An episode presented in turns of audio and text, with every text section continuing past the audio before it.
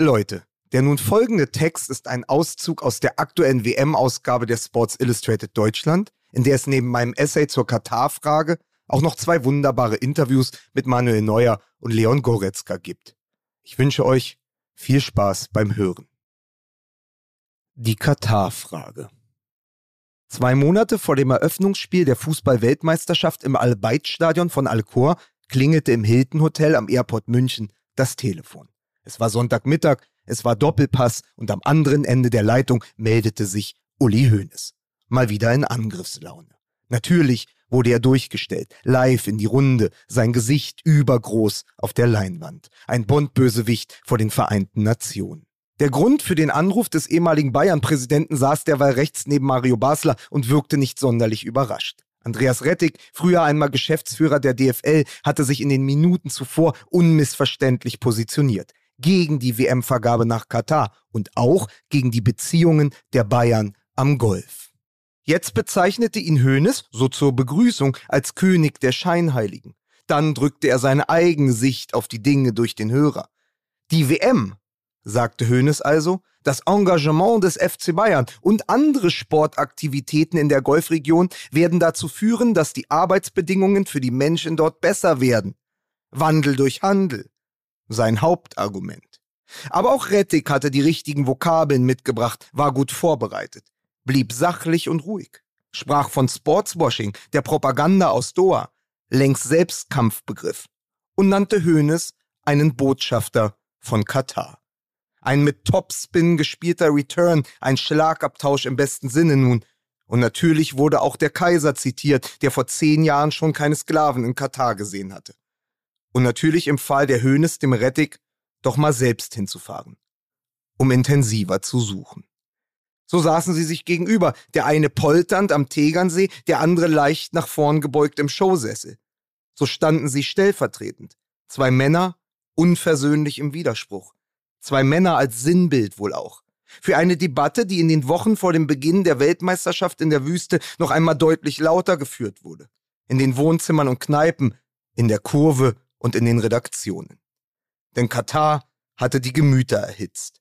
Weil diese Weltmeisterschaft für all das steht, was den Fußball seit Jahren unerträglich macht. Kommerz und Korruption, Ausverkauf und Ausgrenzung. Das System ist krank. Und Katar das bisher sichtbarste Symptom dieser Krankheit. Das ganze Turnier eine Perversion, die Stadien künstlich heruntergekühlt, die Stimmung künstlich aufgeschüttet. Eine Endrunde an Gegenwart und Wirklichkeit am Zeitgeist selbst vorbei organisiert. Dass in Katar beim Thema Menschenrechte, beim Thema Nachhaltigkeit vieles nicht stimmt, ist ja offensichtlich, sagte Bundestrainer Hansi Flick in der Süddeutschen Zeitung. Denn auch die moralische Mengeliste ist lang. Da sind zuvorderst die Schlagzeilen. Diese irren Zahlen, die Toten auf den Baustellen. 6500 wahrscheinlich, vielleicht sogar mehr. Dazu die Bilder aus den Unterkünften der Gastarbeiter, heimliche Aufnahmen unheimlicher Zustände. Und wenn Uli Hoeneß den kühnsten Kritikern gerne empfiehlt, sich einmal selbst ein Bild vor Ort zu machen, dann ignoriert er, dass es Menschen gibt, die gar nicht nach Katar fliegen können. Oder wollen, weil ihre Sexualität dort unter Strafe steht. Für Schwule und Lesben ist der Golfstaat eine tatsächliche Wüste. Sie kann ihnen zum Verhängnis werden. Und während der Emir im Spätsommer noch verkündete, dass Katar Fußballfans aus allen Gesellschaftsschichten mit offenen Armen empfangen wird, gab es immer noch Hotels im Land, die Buchungen gleichgeschlechtlicher Paare schlichtweg ablehnten. Eine Inventur der Intoleranz. Wenn ich in ein Land reise, in dem nicht ganz klar ist, ob ich eingesperrt oder zum Tode verurteilt werden kann, dann ist das einfach falsch, erklärte der ehemalige Nationalspieler Thomas Hitzitzberger in einem Interview Mitte September. Eine Antwort als Alarmsignal. So wurden, folgerichtig nur, am Ende immer wieder dieselben Fragen gestellt. Sie standen im Raum. Ethische Elefanten. Was zur Hölle machen wir jetzt mit diesem Turnier? Darf man noch Fan sein, wenn der Jubel auf verbrannte Erde fällt? Wie verhalten wir uns im Advent? Und vor allem, was erwarten wir von denen, die dort sein werden? Als Botschafter mit Ball, in kurzen Hosen auf dem Feld, im Anzug auf der Tribüne, den Adel auf der Brust, die Öffentlichkeit im Rücken. Am lautesten So ist das ja meist, waren lange all diejenigen, die immer gleich die scheinbar einfachste Lösung dabei haben. Zwischenrufe vom Schreibtisch aus, gemütlich eingerichtet in der Gegenrede. Sie wollten den unbedingten Boykott, die absichtliche Abwesenheit. Ohne Spieler keine Spiele, ohne Spiele keine Show. Ging natürlich nicht mehr. Die Verträge waren längst unterschrieben, alle Unterkünfte gebucht. Diese schöne Burg am Rande der Wüste, Quartiersmanagement. Der DFB hat für Katar eher keine Rücktrittsversicherung abgeschlossen. Generell bin ich der Meinung, sagte Josua Kimmich stellvertretend für Verband und Mitspieler, dass wir für einen Boykott zehn Jahre zu spät dran sind.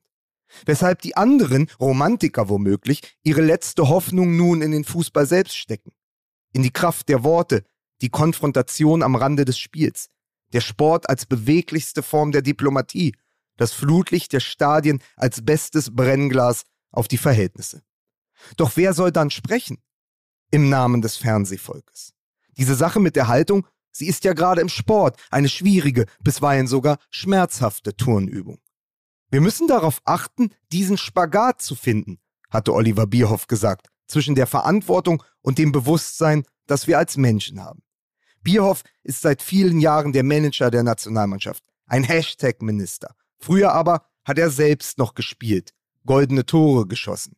Er kennt die Prozesse in der Kabine und den viel zitierten Druck, der diesmal von zwei Seiten kommt.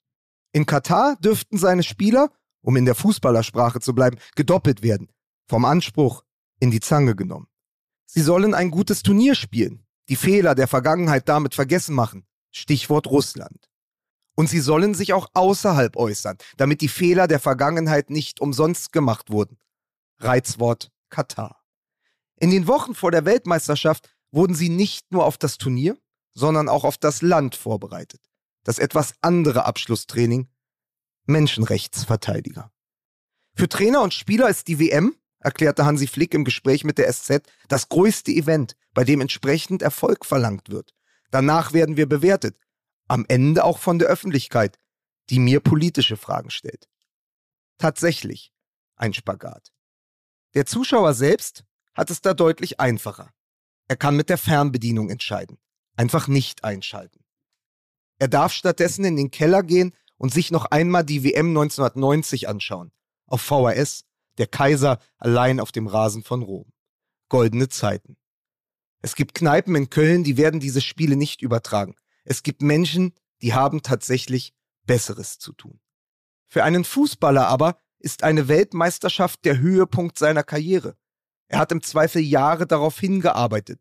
Ihm dieses Turnier zu verbieten, ihm jetzt in die Konzentration zu grätschen, grenzt an Bevormundung.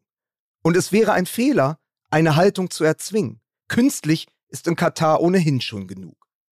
Zumal es nur wenige Dinge gibt, die unangenehmer anzuschauen sind als Fußballer, die sich politisch positionieren müssen, wenn Pressekonferenzen plötzlich zu Talkshows verkommen und Reporter, die sonst Stellungsfehler benoten, ihren Zeigefinger in die Wunde legen wollen.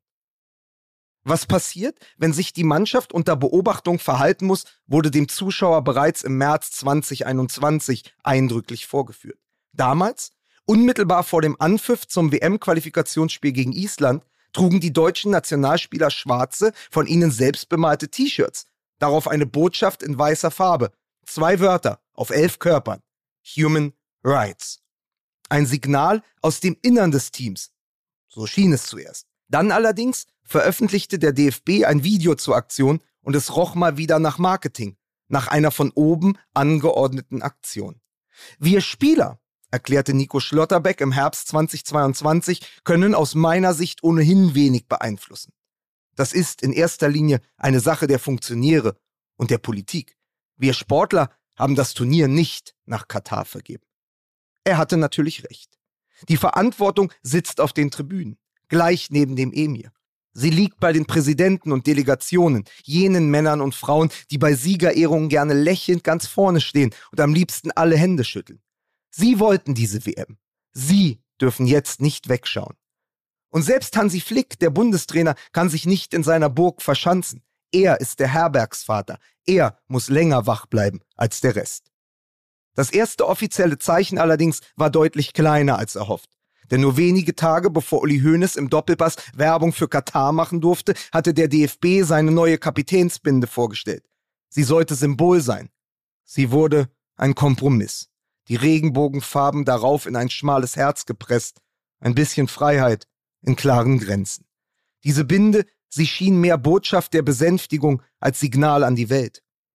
Ich glaube nicht, hatte Thomas Hitzitzberger noch gesagt, dass der DFB und andere Verbände etwas ändern können in den wenigen Wochen, die sie da sind. Sie sollten es aber wenigstens versuchen. Hitzitzberger, das immerhin dürfte Uli Hoeneß freuen, wird trotzdem nach Katar fahren. Als Experte für die ARD. Eine gute Nachricht und eine Antwort auf all jene Fragen, die uns dieses Turnier noch stellen wird.